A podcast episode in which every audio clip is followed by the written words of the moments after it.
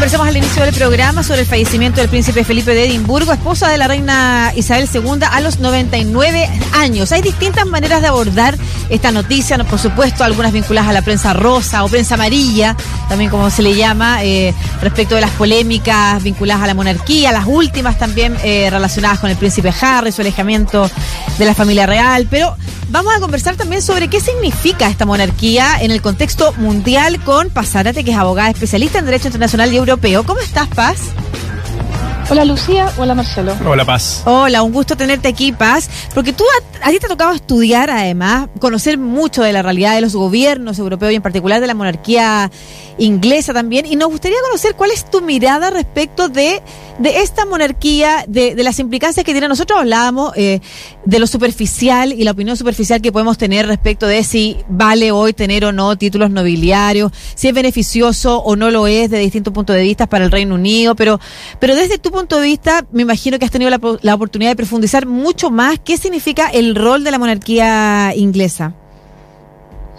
Bueno, yo creo que el, rol, de las, el rol de las monarquías en general eh, no es tan fácil de entender cuando uno vive en una república.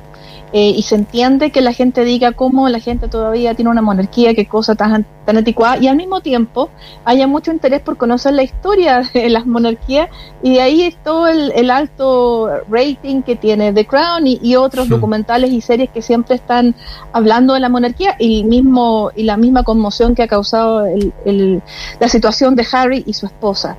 La monarquía, y vemos varios ejemplos de eso en Europa, pero no solo en Europa, porque también hay, hay monarquía en en Asia, eh, cumple un rol unificador y un rol identitario. Y eso explica que todavía la tengan.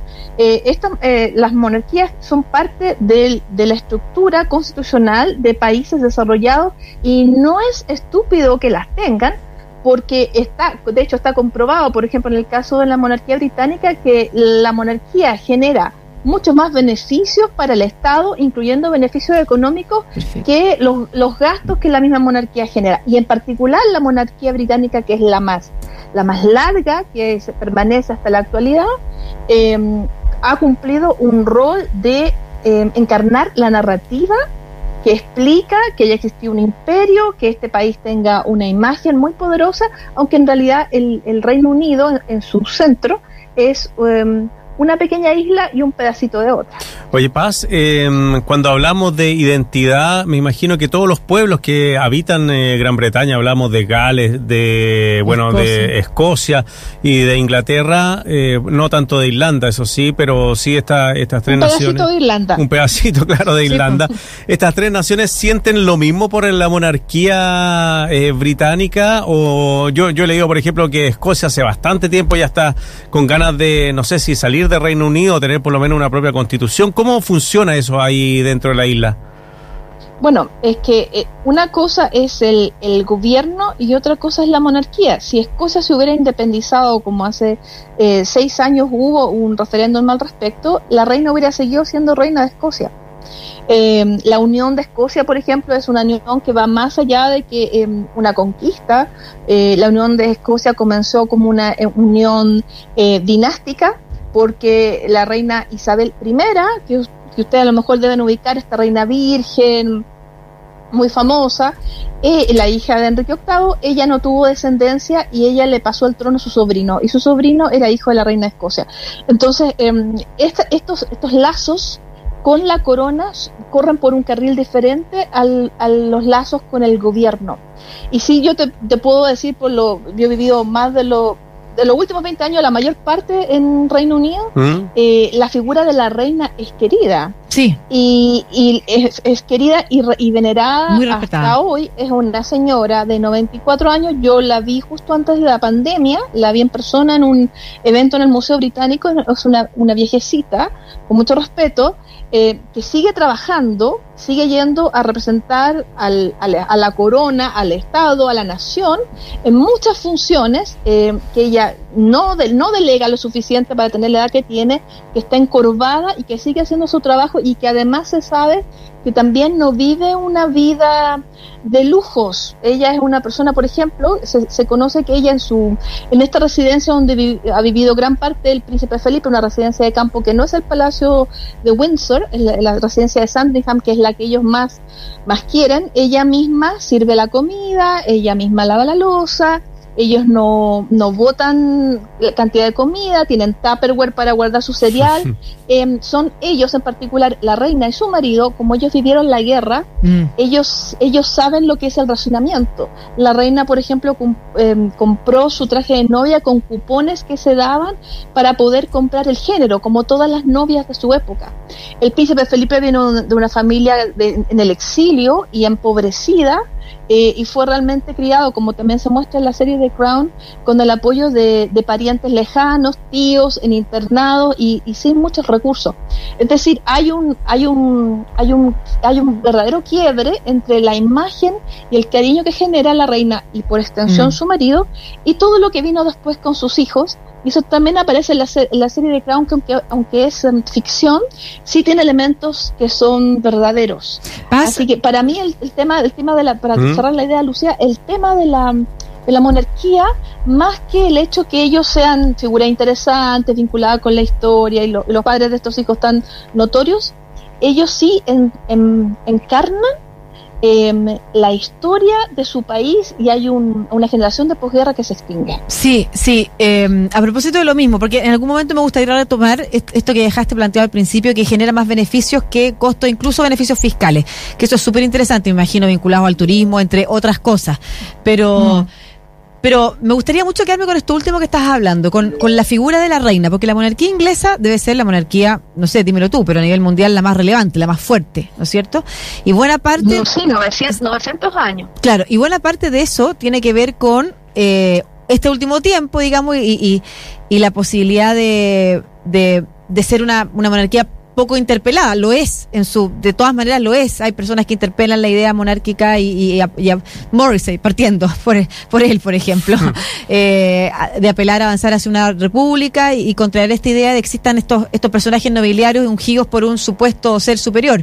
Pero, pero la figura de la reina, como tú bien lo decías, es muy querida y yo quiero saber cuánto de esa fortaleza que tiene la monarquía británica tiene que ver precisamente con, la figura de la reina. Y entonces, ¿qué pasa? Eh, o sea, ¿qué proyección se le puede hacer al, a, la continuidad de esta monarquía? Esa es una muy buena pregunta. La reina, y, bueno, todos los expertos en historia constitucional, no solo británicos, sino también europeos, consideran que ella ha sido una muy buena monarca, encarnando la cómo el, cómo el, cómo el país se mantiene unido y fuerte a pesar de que perdió la gran parte de sus posesiones eh, de ultramar. Es decir, eh, el, país que ya no es un imperio, cómo se ha mantenido influyente, miembro del Consejo de Seguridad y extremadamente importante en el concierto internacional. Y, y por, para mantenerse influyente fue que el Reino Unido se incorporó a la Unión Europea. Eh, hay un debilitamiento, eh, y esto todos los expertos están de acuerdo, un debilitamiento de qué es la identidad británica como fruto de la, integración a la Unión Europea y la globalización, no solo la Unión Europea, sino también la globalización. Y, em, y a partir de eso se puede explicar el, el Brexit. Ahora, em, si al desaparecer o comenzar a desaparecer esta generación de la que vivió la guerra, y esto mm, está sucediendo no solamente a nivel de la casa de Windsor, sino que en todas las familias está desapareciendo esta generación que conoció las guerras mundiales, eh, y, con eso también la, la identidad ya no está tan clara de qué somos y para dónde vamos, es que se plantean otros proyectos alternativos como separémonos y somos suficientemente fuertes para para estar solos frente al mundo, cosa que en realidad uno puede preguntarse si es una estrategia efectiva. El verdadero problema que, que yo veo en, mi país de adopción, que, lo adoro, es que hay una narrativa nacional que está flaqueando. Eh, el país no tiene claro, no hay todavía a nivel de los liderazgos, y esto no le corresponde tanto hacerlo a la reina, a nivel de los liderazgos políticos, em, una narrativa para continuar. Es decir, ya pasamos la posguerra, nos salimos de la Unión Europea y ahora qué? El gobierno ha tratado de decir, bueno, nosotros somos globales, pero ¿cómo vas a ser global si no perteneces a ningún bloque y tu economía ya no es tan poderosa como antes? Hay un, no hay una verdadera narrativa de reemplazo. La reina no puede esperarse que viva para siempre, por mucho más que está, en esta familia todos sean muy longevos. Y es decir, em, yo creo que a partir de eso viene el problema que se ve, que ya lo mencionaba Diana, que es una de las nueras de la reina, que vuelve a revivir con, su, con la, esposa de Harry, Meghan, si efectivamente esta familia es capaz de incorporar en su seno el país que es hoy, que es un país multicultural, que es un país más pequeño, que no es un país tan poderoso y un país que se, se separó de su alianza inmediata con sus vecinos más importantes. Así que yo creo que a partir del tema de la identidad del país, se pueden explicar muchos fenómenos y la actual preocupación sobre qué va a pasar, y esa es tu pregunta, qué va a pasar cuando la reina se vaya y no queda tanto para eso, y viene un rey que no va a ser ni de lejos tan popular como ha mm. sido la reina y su marido. Eh, estamos conversando con Paz Zárate, ella es abogada especialista en Derecho Internacional y Europeo y ha vivido, como decía ella, gran parte de los últimos 20 años allá en Reino Unido. Eh, Paz, eh, hablemos de Harry y Meghan, de esta entrevista que dieron. yo no sé si son muy populares los príncipes allá en, en Inglaterra, pero ellos hablaron de un tema mm, que creo que causó bastante preocupación, sobre todo en la reina, que mandó a hacer una investigación sobre el tema del racismo que habría dentro de la Casa Real Británica. Y eh, al plantear este tema, ellos eh, también están planteando una discusión que está en el mundo. No sé si a esa esfera, pero sí por lo menos se nota una, una cercanía mucho más con lo que pasa en el mundo del tema del racismo, la discriminación. Sí, eso es, una muy buena pregunta. Yo creo que es porque hay, hay un alto porcentaje de británicos que no son, eh, que no, que no son blancos y, que, y que ellos no se sienten em, acogidos en general. Ahora, los vaivenes particulares de Harry y, Meghan, eh, uno puede, uno puede preguntarse si las cosas efectivamente sucedieron así, si hay, si hay también desde el punto de vista de ellos una una utilización de la circunstancia, porque si ellos dicen que se retiran para vivir privadamente su vida porque no quieren, no quieren la atracción de la prensa, al mismo tiempo atraen a la prensa si hacen una entrevista con Oprah Winfrey. Entonces, eh, la verdad es que la popularidad de Harry, que era altísima, ha disminuido mucho. Ha disminuido mucho y eso, eso es independiente que esta situación del racismo haya haya ocurrido o no y en qué circunstancia. Sí, yo creo que eh, había mucha esperanza de que la incorporación de una persona afroamericana a la familia real pudiera ser un símbolo de la, de la integración a nivel país de los de aquellos británicos que, que no son típicamente rubios y blancos y, te, y lo digo yo también como residente de largo tiempo en el Reino Unido eso del racismo es lamentablemente algo que ha ido increciendo que yo no lo sentí cuando yo en primer lugar me fui a vivir a Inglaterra el año 99 hace mucho tiempo. Yo no sentía ese racismo en las calles de Londres y a medida que eh, que fue sucediendo esta cosa del Brexit, que fue haciéndose una realidad, sí lo comencé a sentir. Yo y muchos otros amigos que no tenemos el tipo, el tipo, el tipo tradicional. Eh, y es como la narrativa que había detrás a pesar de ir vestida mm. de abogada por el centro de Londres, sí hubo varias, varias instancias en las cuales yo eh, personalmente lo experimenté. Sí, esa es la eh, narrativa que eh, había detrás del Brexit, ¿no es cierto? El retomar el nacionalismo, que es muy parecido a lo que estaba pasando al otro lado del Atlántico con Donald Trump. Sí, pero, pero te, es algo que te choca mucho cuando viene de la calle y que, y que, y que tú eres, estás completamente integrado, eres un inmigrante completamente legal mm. y tú lo sientes solo, ni siquiera cuando hables la boca, antes de que tú, de que alguien pueda detectar que tú tienes un acento, tú los, tú sientes que alguien viene y te agrede o te amenaza solo porque te ves diferente. Y imagínate, no quiero ni pensar cómo debe sentirse una persona, por ejemplo, pakistaní británica o india británica o, o del Caribe y británica, eh, el tipo de agresiones que, que, pueden, que pueden recibir. Esto del nacionalismo ha exacerbado efectivamente el racismo, así que esa, esa es una preocupación verdadera y el que la reina diga que hacer una investigación a nivel de su casa real es un gesto que está bastante bien, pero a nivel de la sociedad y al nivel político, que no es la Casa Real, faltan muchos gestos de integración. Sí, Paz, eh, nos queda súper poquito tiempo y si en ese poquito tiempo nos puedes contestar dos cosas. Uno, aquello que tiene que ver con la pregunta respecto de los costos versus los beneficios que significa tener eh, a la monarquía. Y segundo, eh, Marcelo está muy interesado en saber si el príncipe Guillermo es el futuro de la realeza o Carlos, según tú. a ver, dos cosas. respecto a los costos y los beneficios. Em, las encuestas en general nunca han, han sido em, de relevancia, de gran relevancia respecto a, el sentimiento republicano versus el sentimiento monárquico. Siempre en todas esas encuestas aparece ganando que se mantenga la monarquía. E incluso, incluso en Escocia y incluso en Irlanda del Norte y ciertamente en Gales. Es decir, eso es, es el fruto del trabajo de la reina actual.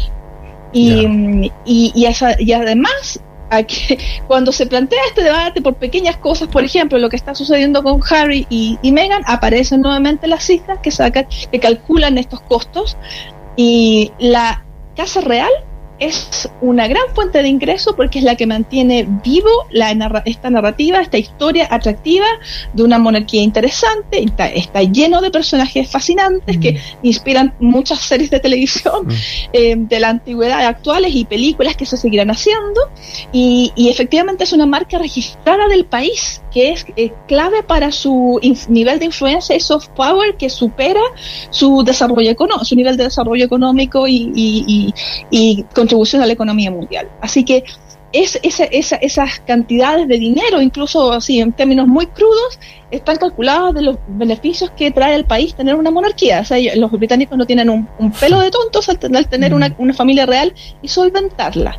Eh, eso y además hay otros beneficios que no son eh, eh, monetizables, que son los beneficios de la, de los que les cuento yo, de mantener unido a un país, a cuatro países, porque eso es Gales, Irlanda del Norte, Escocia, e Inglaterra propiamente tal, mantenerlos unidos en torno a una historia, a un relato nacional. Y es la encarnación de eso es la monarquía. Respecto al futuro, Guillermo Carlos. La pregunta haces tú, Marcelo, eh, es Carlos. Ellos no, ellos no se van a saltar la, ah, regla para nada. Y además ya está, está cuando se casó Carlos con Camila, eh, se estableció que él, sería rey, Carlos, y Camila seguiría siendo duquesa de Cornualles, em, que ese es su título, y, eso es todo. O sea, ella va a ser duquesa, nunca va a ser princesa consorte, ni, ni mucho menos reina, por todo el, historial que tienen ellos, porque no, no, se hicieron las cosas bien por varios factores que los, los, fanáticos de The Crown conocen, pero es Carlos, aunque sea por muy poco tiempo, yo creo que va a ser rey muy poco tiempo, porque la, la, reina vivirá una larga vida, lo que creo, lo que los expertos esperan, y luego vendrá, luego vendrá Guillermo con, con Kate, que es bastante popular, y, la familia real se centrará en ellos y en sus hijos. Y, eso es más o menos lo que se espera. Perfecto. Oye, muchas gracias por esta clase que nos diste sobre la monarquía británica. de abogada especialista en Derecho Internacional y Europeo. Estás aquí en Chile ahora, ¿no? Estoy en Chile desde la pandemia, sí, y, bueno, y últimamente bastante entretenida trabajando con, Marcelo Mena en la, la ah. candidatura presidencial de Heraldo Muñoz. Claro que sí. Muy bien. Ya, pues, Paz, felicitaciones además por, todo este conocimiento que recoges, que reúnes y que, y que nos traspasaste hoy día. Súper interesante también y profundizar en aquello como fanática de Crown, es súper bueno eh, agregarle un poquito más de conocimiento más específico. Muchas gracias. Pasar